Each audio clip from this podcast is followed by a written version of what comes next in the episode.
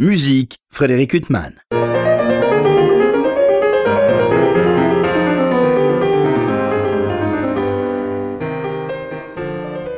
Bonjour, Frédéric Huttman au micro. J'ai le plaisir de vous retrouver pour un nouvel entretien. Aujourd'hui, j'ai l'immense plaisir de recevoir Marc Gérard Garcia. Bonjour. Bonjour.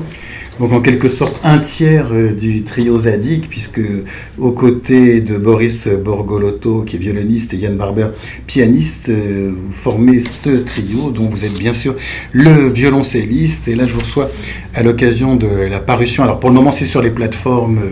Euh, on ne sait pas s'il y aura un support physique pour le label Fuga Libera, des saisons de Tchaïkovski. Alors quand on pense aux saisons de Tchaïkovski, on pense bien sûr à ces douze pièces merveilleuses pour le piano, et on ne sait pas forcément qu'il y a une version pour trio. D'ailleurs, euh, elle commence à être un peu jouée, mais c'était totalement. Enfin, personne ne l'a jouée a quelques années encore. Oui, oui, elle n'a pas beaucoup été enregistrée, donc euh, pour nous c'était euh, intéressant de, voilà, de, se l'approprier et de, pouvoir en, donner notre version, surtout dans cette période où tout, moyen de nous exprimer nous était coupé, donc on s'est dit que c'était vraiment une belle œuvre assez, assez fluide, assez très réconfortante, vraiment euh, qui parle beaucoup et qui est, qui est finalement assez simple aussi. Pour euh, ben, voilà, dans- Simple à écouter, mais pas simple à jouer. pas simple à jouer, mais voilà, c'est, il y a beaucoup de nostalgie, il y a beaucoup d'émotions, donc, euh, donc voilà, on, on a pris vraiment pla- beaucoup de plaisir à, à enregistrer ce, ce disque. C'est une œuvre absolument merveilleuse. Alors je disais, on connaît la version pour piano. Là, c'est une transcription d'un compositeur euh, russe euh, du début du XXe siècle, Alexandre Godike, je ne sais pas exactement comment on prononce, puisque c'est une œuvre qui a été composée par Tchaïkovski entre 1875 et 1876. Alors, je ne parle pas au pianiste de votre trio, puisque vous en êtes le violoncelliste, mais que vous dit le, pianiste Yann Barber? Il la joue euh, au piano seul, cette œuvre Euh, Il la connaissait pour le piano seul? Alors, il n'avait pas joué euh, pour piano seul, donc bien sûr, il la connaissait, mais, mais voilà, il, pour au niveau du jeu, il l'a découverte avec le trio. Alors, bien sûr, nous, on, enfin, on a beaucoup écouté euh, la version pour piano pour s'en inspirer, pour essayer de, voir euh, comment on pouvait en même temps s'en rapprocher beaucoup et en même temps euh, bah, faire valoir aussi le fait d'avoir des cordes et voilà, changer quelques, quelques tempos, enfin, vraiment pour donner beaucoup de vie à, cet arrangement. Donc, donc c'était important voilà, de, de, de faire le va-et-vient entre la partition piano avec, enfin, avec piano justement pour trio et la partition originale. En tant que violoncelliste, euh, Tchaïkovski, euh, on ne peut pas dire qu'il est forcément euh, tellement gâté votre instrument, puisqu'il y a des variations rococo, et puis il y a le trio quand même de Tchaïkovski, mais c'est un répertoire que vous jouiez avant de jouer ces, saisons? Alors c'est un répertoire, oui, que, j'ai beaucoup aimé moi en tant que violoncelliste avant de commencer le trio, et puis avec le trio, on a beaucoup beaucoup joué le, le, trio qui est magnifique, qui est vraiment un monument. Donc euh, voilà, on a, on a eu des concerts qui ont été enregistrés euh, sur ce trio-là. Enfin, c'est vraiment la musique russe, quelque chose qui nous, qui nous parle beaucoup. ouais. Quand je disais qu'il vous a pas beaucoup gâté, c'était au niveau quantitatif, parce que Oui. c'est vrai que les variations rococo et ce trio sont des œuvres absolument euh, merveilleuses, dans lesquelles d'ailleurs le violoncelle a une part, enfin bon, les variations rococo évidemment, mais le trio, le violoncelle a une part euh, absolument magnifique. Oui, oui, une part, euh, une part magnifique dans, dans le trio, c'est vraiment, ça chante beaucoup, on peut vraiment s'exprimer. Et puis d'ailleurs, les variations rococo, j'ai passé mon prix au, au de Paris avec les variations euh, rococo de Tchaïkovski. J'avais fait un, petit ensemble, un double quintet derrière, il y a un arrangement qui qui, est- très très beau. Donc, euh, voilà, non, pour le violoncelle, on n'a pas beaucoup de, quantité, mais c'est au niveau qualitatif, euh, on ne peut pas se plaindre, je pense.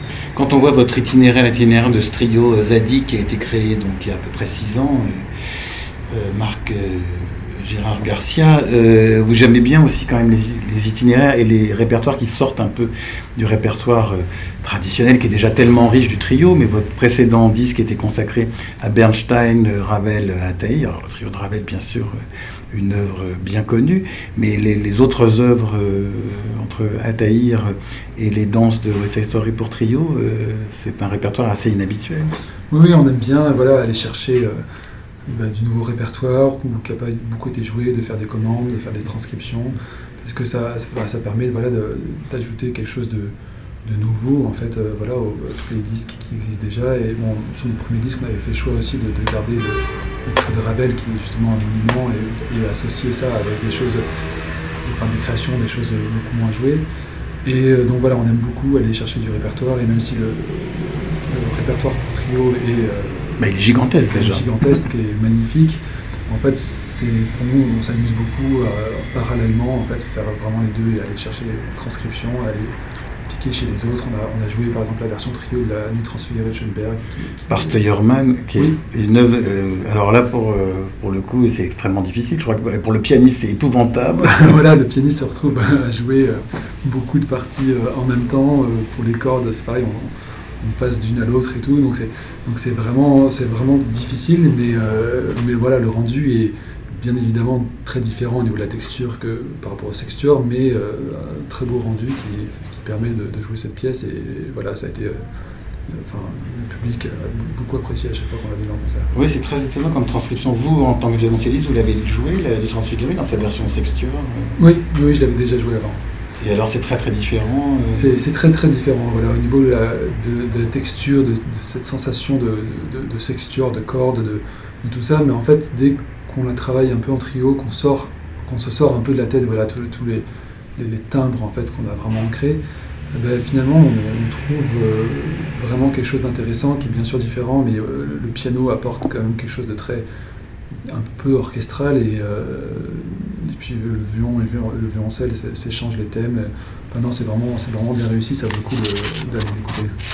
Alors donc, euh, je le rappelais, votre trio est composé de vous, Marc-Gérard Garcia au violoncelle, Yann Barber au piano et Boris euh, Borgolotto au violon. Euh, Yann Barber, il est américain. Comment ça s'est passé la rencontre? Alors Yann Barber est américain, oui, il vient du, de Denver au Colorado. Et il a fait ses études dans l'Indiana avec André Watts, euh, qui l'a suivi pendant très longtemps. Et puis l'Indiana, c'est quand même connu euh, pour être une riche, oui, oui, oui, une riche moisson de, musiciens. Oui, il a souvent joué pour la classe de, Starker. Euh, en accompagnement de Bloomington, entre Sebok, Starker, Pressler, il y a Pressler aussi, c'est vrai que c'est une niche. Et André Watts, en plus, c'est une figure un peu mythique pour nous, parce que c'est un, des grands pianistes américains qui a qu'on connaît très peu en France, enfin, qu'on connaît surtout par les enregistrements. Euh. Oui, il n'est pas si connu que ça en France, mais voilà, aux États-Unis, c'est vraiment un pianiste euh, de référence. Et euh, donc pour nous, ça a été très intéressant en fait de, de, confronter en fait finalement deux, un peu deux écoles différentes entre Boris et moi. On vient de la même éducation, même si lui avait beaucoup de profs russes et moi j'étais plutôt dans l'école française avec euh, l'approche de Yann qui, voilà, il venait de l'école euh, avec André Watts, quelque chose de, beaucoup plus américain. Et en fait, dans nos premières années trio, on a vraiment en fait réussi à, enfin j'espère qu'on a réussi à, faire un mélange de tout ça pour, vraiment trouver notre, notre, style et notre son. Et alors comment ça s'est passé la rencontre avec lui euh, Parce que souvent, enfin quand on parle avec des, musiciens qui forment un quatuor ou un trio, c'est souvent des musiciens qui sont rencontrés au conservatoire, euh, qui ont eu le même amour de la musique de chambre, euh, mais là vous rencontrez un musicien américain qui n'a pas eu le même itinéraire que vous, ça s'est passé comment? Alors oui, c'était complètement par hasard, parce que du coup avec Boris, euh, on a fait exactement le même cursus, on vient de Toulouse tous les deux, on se connaît depuis qu'on a 6 ans, donc ça a été une grande amitié. Et, musicale aussi, puisqu'on a des projets ensemble, ça remonte vraiment à très très jeune. Et du coup, on a voulu euh, monter ce trio avec Boris, et on cherchait des pianistes, on cherchait autour de nous, on cherchait au CSM, et on n'arrivait pas à trouver des... c'est compliqué, c'est un profil humain, musicien, enfin voilà, il faut qu'il y ait beaucoup de choses qui, qui, qui, marchent ensemble, et on a commencé du coup à, élargir, à poser des questions autour de nous, parce qu'on ne connaissait pas un pianiste, on cherche vraiment, on veut faire du trio absolument, faire des chambres. Et on nous a mis en relation avec Yann Garber, on ne connaissait pas du tout, et dès la première répétition, ça s'est très très bien passé. On a fait une lecture, c'était le premier euh, trio Manhattan, je me souviens. On était dans son petit appartement. Euh, et lui était déjà sur Paris, du coup, depuis déjà, euh, je pense, 2-3 ans. Et, ça s'est très très bien passé. Du jour au lendemain, en fait, on s'est mis à répéter vraiment tous les jours, 6 heures par jour, pour préparer des concours, préparer, essayer de, essayer de faire quelque chose avec ce trio et voilà, ça fait six ans et on est très contents. Euh, on n'est pas les seuls, mais euh, alors euh, on espère que bien vite on pourra vous retrouver bien évidemment sur scène.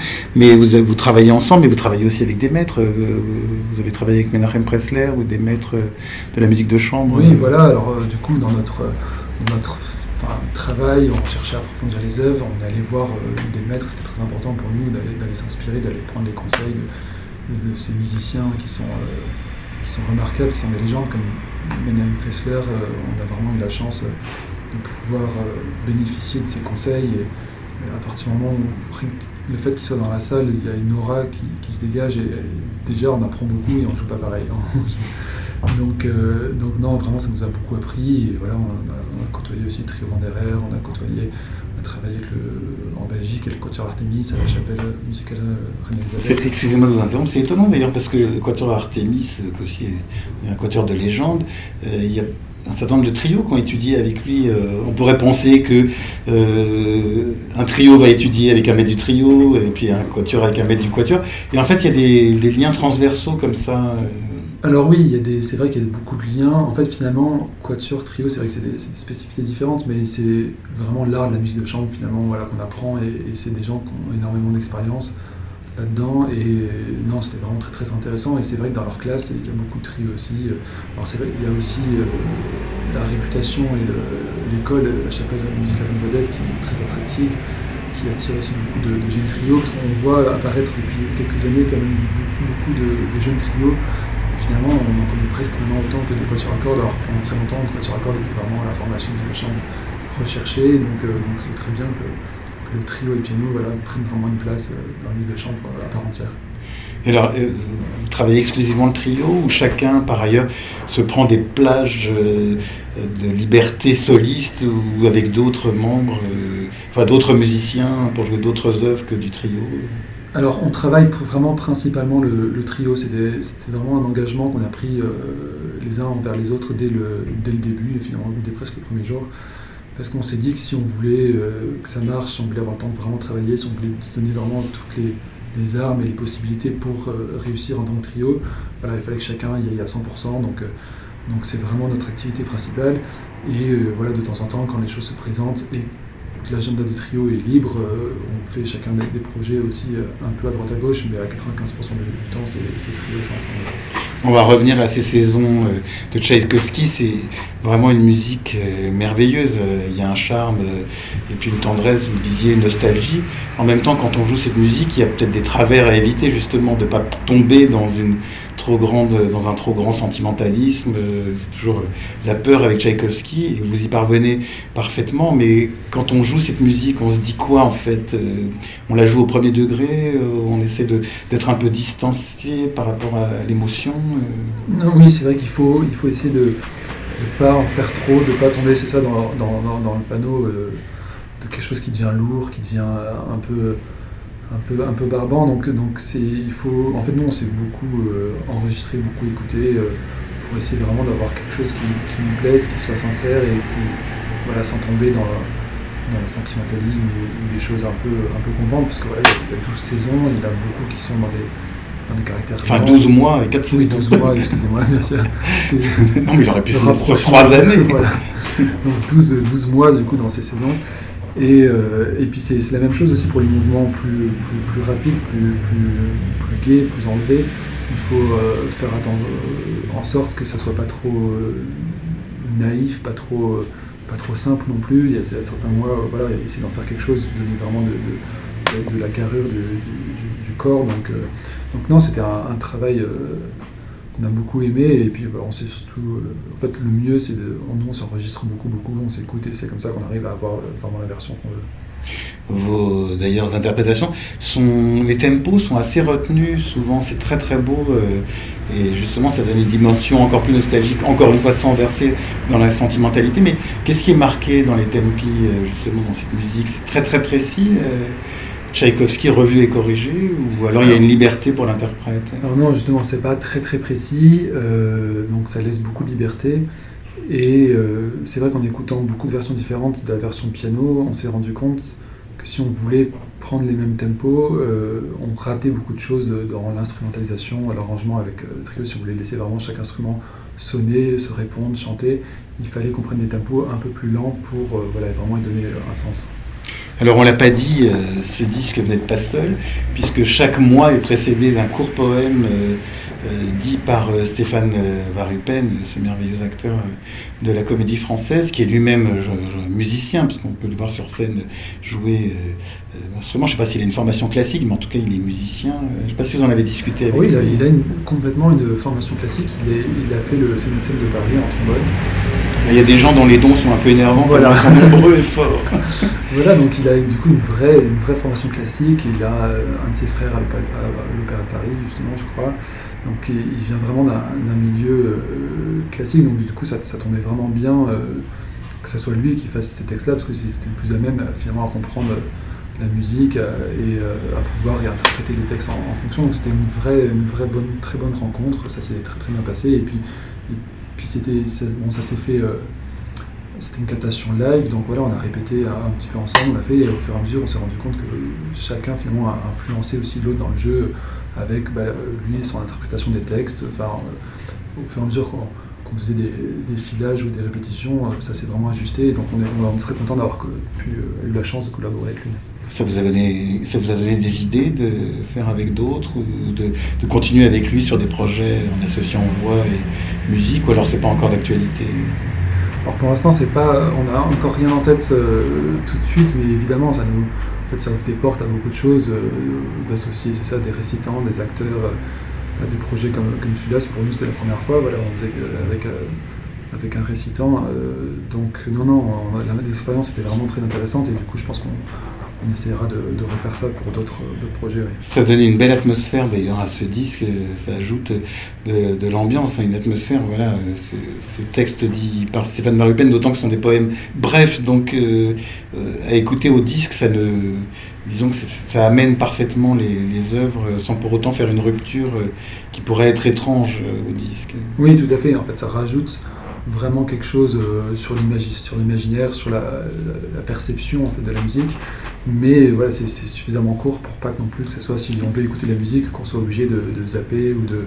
Enfin, c'est vraiment voilà, un disque musical avant tout, mais avec voilà, cette intervention de, de Stephen qui, qui, a un vrai plus en fait. Alors on va pas parler de cette période, parce que malheureusement c'est un un lieu commun de parler des difficultés de cette période pour, pour beaucoup, et, notamment, euh, bien sûr, pour les artistes. Il y a des projets, heureusement, et on espère que ça, va se tenir, notamment un projet d'une création d'un concerto de Benjamin Attahir, triple concerto, que l'on espère vous pourrez jouer en mai euh, aux côtés du triple concerto de Beethoven. Donc une création. Oui, c'est une création. Voilà, on a travaillé, on avait déjà travaillé avec Benjamin Attahir sur notre premier disque, justement, il nous avait euh, écrit un trio. Et cette fois-ci, on a voulu faire euh, un triple concerto euh, donc, qui, nous a été euh, dédié aussi, qui sera créé en, mi-mai. On croise les doigts pour que, pour que ça tienne, ça devait être décembre. Mi-mai, on espère que ce sera le seul report. Et ça sera avec l'orchestre de Pau Berne et Fessal Carouille à la, baguette. Donc voilà, ça sera joué avec le triple concerto de Beethoven à la suite. Donc c'est vraiment très, très, intéressant et Benjamin s'est inspiré un peu de, de la forme de. Justement, il a voulu faire un contraste avec le, le concerto de Beethoven pour, vraiment faire sa pièce. Donc ça marche très bien ensemble et, euh, et puis ça sera une première et on est très heureux de, pouvoir faire ce projet. Croisons les doigts. Alors c'est toujours l'éternelle question pour ce triple concerto de Beethoven parce qu'il y a des versions illustres. Je pense à Ostrak, Rostropovich, Richter et puis souvent des versions un peu, qui nous laisse un peu sur notre fin. Puis il y a des versions enregistrées par des trios avec orchestre. Et vraiment, il y a un autre équilibre. Quoi. On sent que c'est une œuvre euh, qui est plus appropriée pour un trio préexistant que pour trois solistes euh, qui se rencontrent à l'occasion. Oui, bien sûr, parce que le fait d'être un trio euh, existant, ça permet vraiment de faire une, vraie cohésion entre le, discours et le, chant de chaque, chaque instrument, et on évite en fait ce qu'on voit souvent, ce qui finit par être un peu un combat de coq entre entre chaque soliste et c'est pas une pièce qui se prête vraiment à ça je trouve qu'elle est vraiment plus réussie si c'est euh, justement si c'est un trio qui travaille vraiment ensemble et qui voilà qui chante ensemble qui construit des phrases ensemble et ça, apporte vraiment quelque chose et nous on a eu la, enfin, on a eu la chance de pouvoir le faire euh, de, jouer pour la première fois euh, début décembre en Belgique avec l'orchestre philharmonique de Bruxelles. Donc le concert a été sans public malheureusement mais maintenu avec les caméras donc on était très heureux de pouvoir au moins jouer. Vous parlez du trip de Beethoven. Le trip de Beethoven, oui, voilà. Et donc ça a été vraiment une expérience euh, assez incroyable et de, de se retrouver, euh, enfin, ça fait six ans maintenant qu'on joue, euh, je ne sais plus combien de concerts par an en trio tout le temps et d'avoir tout d'un coup l'orchestre qui se rajoute derrière en fait et qui, enfin c'est une, vraie, l'énergie est décuplée et c'est, donc voilà, on a vraiment hâte de, de, redonner ça, de remettre ça avec Pau en mai et avec la création de Benjamin Tailleur en plus. Et c'est étonnant d'ailleurs, parce que quand on pense à l'immensité de la littérature pour trio et de la pauvreté de la littérature pour trio et orchestre, euh, on a des explications. On ne sait pas pourquoi ça n'a pas plus intéressé les compositeurs. Il y a Beethoven, Martinou et maintenant Benjamin Taillé. Il doit y en avoir d'autres, mais euh, c'est pas foisonnant. Oui, c'est vrai qu'il n'y en a pas beaucoup. Alors des explications à ça, je ne sais pas si s'il y en a vraiment. Euh, est-ce que c'était plus compliqué d'écrire pour trio C'était moins recherché à l'époque on nous a dit, euh, quand on l'a joué la première fois, que c'était peu donné parce que ça coûtait cher aussi, d'avoir trois solistes au lieu d'un seul ou, des choses comme ça. Mais, donc voilà, c'est dommage qu'il n'y en ait pas assez parce que je trouve que ça marche vraiment très très très bien. Et euh, c'est pour ça qu'on fait appel à des compositeurs euh, d'aujourd'hui pour, pour étoffer ce répertoire. D'ailleurs, vous parlez d'étoffer ce répertoire. Quand on parle trio, on pense au répertoire depuis la fin du 18e avec euh, Haydn, Mozart, et puis après on va aborder Beethoven et tous les génies, Schubert et autres. Mais c'est quand même très ancré dans le 19e siècle. Quand on pense au 20e siècle, vous avez jouer le trio de Ravel, il y a Shostakovich, mais des compositeurs comme euh, Schoenberg, Bartok, euh, tous les, certains grands génies du XXe siècle, ne vous ont pas euh, offert de littérature pour, pour le trio et on ne sait pas pourquoi ce genre. alors que maintenant, on a l'impression qu'il y a beaucoup de créations pour le trio et que c'est un genre qui revient énormément. Mais la littérature était quand même très liée au XIXe siècle. Oui, oui c'est vrai, c'est très lié au XIXe siècle, la musique romantique, euh, le XXe siècle, euh, en fait, c'est vrai qu'il y a. Bah, il y a le Forêt tardif, mais enfin, c'est quand même un compositeur lié au XIXe. Oui, voilà, il y a les Français, Ravel, Forêt, euh, Debussy. Debussy, c'est vraiment fin XIXe. Mais, voilà. Mais, et puis les, Russes, Tchaïkovski, Shostakovich, mais c'est vrai que sinon, il y en a un petit peu moins. Martinou aussi, des, très beaux trios. Donc je ne sais pas exactement pourquoi. Après, c'est vrai, je pense que le compositeur marche avec euh, la demande aussi. Donc peut-être qu'il y avait voilà, moins de membres de trio euh, constitués à ce moment-là. Donc, euh, donc, voilà, on essaie de rattraper ça maintenant. Alors on parlait de ces saisons de Tchaïkovski que vous venez d'enregistrer pour le label Schubert et Libera, et puis Stéphane Varupen comme invité de luxe pour euh, dire des poèmes entre chaque euh, mois. C'est difficile de construire cette musique euh, avec ces œuvres, ces douze œuvres qui, durent 4 minutes à peu près chacune. Et comment on construit ça Est-ce qu'on construit comme un cycle entier ou alors vraiment chaque œuvre est très individualisée? C'est vrai que chaque œuvre marche très bien. Voilà individuellement et, au début on les travaille comme ça, mais c'est vrai que c'est très très important aussi après dans un second temps de bah, d'essayer de, jouer beaucoup les 12 saisons d'affilée. Et là on se rend compte qu'on bah, on prend des tempos différents et des choses qu'on fait moins. En fait si on les prend juste une à une, on tendance à s'attarder des fois un peu trop sur les choses et il faut aussi trouver une fluidité, quelque chose d'assez naturel dans les 12. Donc évidemment il y a les deux aspects, voilà, le côté individuel qui marche très bien, mais aussi il faut essayer de faire une cohérence euh, bah, selon quelle saison on vient avant, euh, sur laquelle on va après, comment on finit une saison, comment enfin une saison un mois. Et donc, euh, donc voilà, c'est un travail très intéressant et qui vient en jouant en fait, en jouant beaucoup la, pièce, on, a une vue beaucoup plus globale de, de l'œuvre. Alors on le disait, c'est un arrangement, c'est pas Tchaïkovski qui avait écrit cette partition sous euh, la forme de trio, c'est le fameux Alexandre Gedicke, ce compositeur euh, russe. Est-ce que c'est très différent de l'écriture du trio de Tchaïkovski justement, ces saisons? Oui, c'est que ça reste quand même très différent. Le, trio, euh, l'opus 50, et c'est très très bah, concertant, c'est grandiose. C'est grave, très dramatique, très, tragique. C'est tragique, c'est dramatique la dernière page, la fin, euh, c'est un, cri qui, qui s'arrête jamais. Et euh, donc, non, là, on est dans quelque chose de quand même beaucoup moins dramatique, de beaucoup moins grandiose peut-être, donc qui, est, je le disais tout à l'heure, plus simple, un peu euh, peut-être dans, dans, dans l'expression, dans, l'écriture, mais voilà, qui vient chercher d'autres émotions, d'autres sentiments, mais, mais voilà, c'est deux œuvres qui, qui n'ont rien à, rien à voir l'une avec l'autre. On parlait des sentiers de traverse que votre trio Zadig, Marc-Pierre Garcia, aime pratiquer. Alors, quand on voit votre répertoire, euh, il y a des œuvres qui m'ont intrigué, notamment un trio de Villa-Lobos. Oui. Euh, ça, c'est aussi une œuvre, on ne peut pas dire que ça court les, les rues. Ça ne court pas les rues. Alors, ça, on, l'avait joué, c'était une, une requête euh, d'un festival, c'était les, les, nuits romantiques du Bourget ou non D'un autre lieu il me semble. Romantique d'Aix, les Bains. C'est un festival, c'est Pierre Corsilius qui a été de ce festival. Et c'était le, thème de l'année, donc ils nous avaient demandé le trio de, de Villalobos, donc qui était pour nous une découverte, et une très belle découverte, parce que c'est un trio qui, qui, marche très bien, qui est très, très accessible, qui est vraiment, euh, voilà, il y a un peu de tout. Donc, c'est pas, euh, fait pas partie du grand répertoire pour trio, mais c'est c'est toujours intéressant, il y a beaucoup de, petites pièces euh, pour trio comme ça, un peu pas souvent jouées, qui, sont quand même relativement intéressantes et qui méritent d'être jouées, sur scène. Alors, quand on pense au trio, on pense bien sûr à Brahms, Schubert, Beethoven, tous les grands chefs-d'œuvre qui sont un peu les piliers du répertoire euh, pour trio. Ça se passe comment euh, Vous avez ce répertoire avec ces piliers, on parlait aussi de Ravel, d'autres, euh, ces, piliers que vous jouez continuellement, et puis d'autres, un peu des, branches de ce grand arbre un peu différentes que vous jouez occasionnellement. Ça se passe comment? Il y a à la fois le grand répertoire et puis un répertoire plus rare voilà, il y, a, le grand répertoire et, évidemment il est, magnifique, c'est pas pour rien qu'on l'appelle le grand répertoire. Donc euh, on joue beaucoup, on a joué beaucoup de deuxième trio de Schubert. à chaque fois qu'on joue, on découvre des choses, se l'approprie un peu plus et on s'en lasse vraiment jamais, c'est un monument. Euh, par exemple, le trio de Ravel, on en parlait, euh, Brahms, ou l'archiduc, ou Beethoven, voilà, l'archiduc. Donc tout ça, c'est des répertoires qu'on joue beaucoup et qu'on aime beaucoup, mais voilà, on aime on aime aussi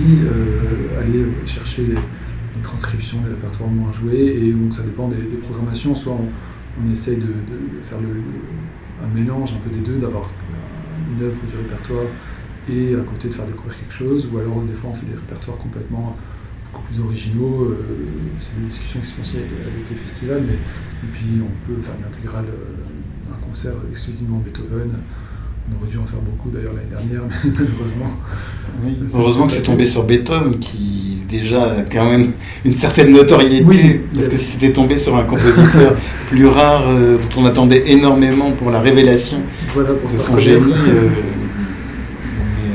Euh, euh, c'est vrai que cette année Beethoven. Oui, ça a été assez paradoxal. Le compositeur le plus joué a été finalement le moins joué. Elle était très attendue et beaucoup, il y avait énormément de projets. Nous, on avait prévu de, enregistré trois derniers trios euh, à Cuba. Euh, c'est un projet qui s'était monté. bien sûr, tout, tout, est, tout, est, parti en fumée, mais, euh, mais voilà, c'était une année qui était très très importante pour, pour beaucoup de musiciens. Et donc malheureusement, voilà, on attendra le prochain anniversaire.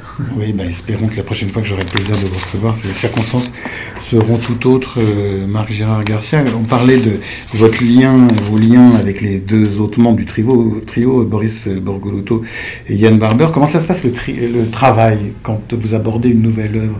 Chacun travaille de son côté, vous vous retrouvez ou vous déchiffrez ensemble pour essayer de déchiffrer, de voir du répertoire, puis après vous choisissez ensemble alors on choisit, euh, on choisit ensemble en amont, après souvent on, déchiffre les pièces qu'on choisit pour être sûr de ce qu'on écouter et, la déchiffrer, la jouer, c'est quand même différent. Mais après, très vite, bien sûr on travaille chacun de notre côté, mais très vite on se voit ensemble pour, pour intégrer en fait, dans, même dans le travail individuel, tout de suite bah, la, vision des autres, la vision finalement du trio qui, se discute en fait tout le processus.